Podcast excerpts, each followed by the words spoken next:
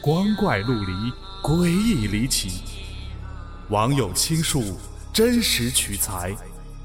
老黄故事之民间怪谈正在讲述。秧歌。城市扩建，在市郊新建了很多的楼盘。我有一个同学啊。听他的邻居说，原本他们是住在城东那个新开发的楼盘，因为这个故事才搬过来的。邻居原来住的楼盘离市区很远，所以当时买的房子也比较大，就把他的岳母啊请来帮助带小孩他的女儿呢，当时不到四岁。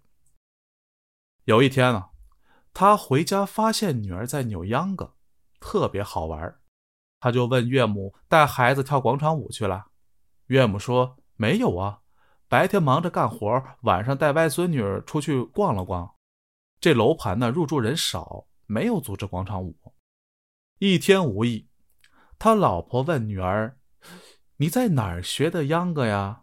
女儿说：“姐姐教我的。”什么姐姐啊？在哪儿啊？女儿说，在花坛边上的一个小姐姐，可能是附近的小孩，所以她也就没在意。等到了周末傍晚，夫妻参加完聚会回来，带着女儿下楼溜达。这时，女儿跑到花坛边上就扭了起来。他俩刚要走过去，突然。看到女儿对面有个穿着一身蓝布对襟棉袄、刚到女儿肩膀高的女人，个子虽小，但是一看就不是小孩儿正在带着女儿起劲的扭着秧歌。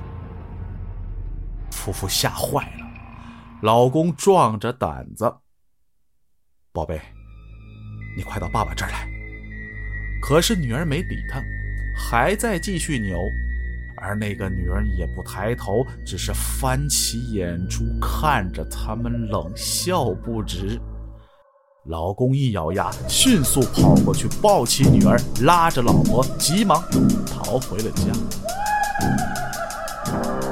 从那以后，女儿不定什么时候在家里就开始扭起秧歌来，说姐姐来找她玩了。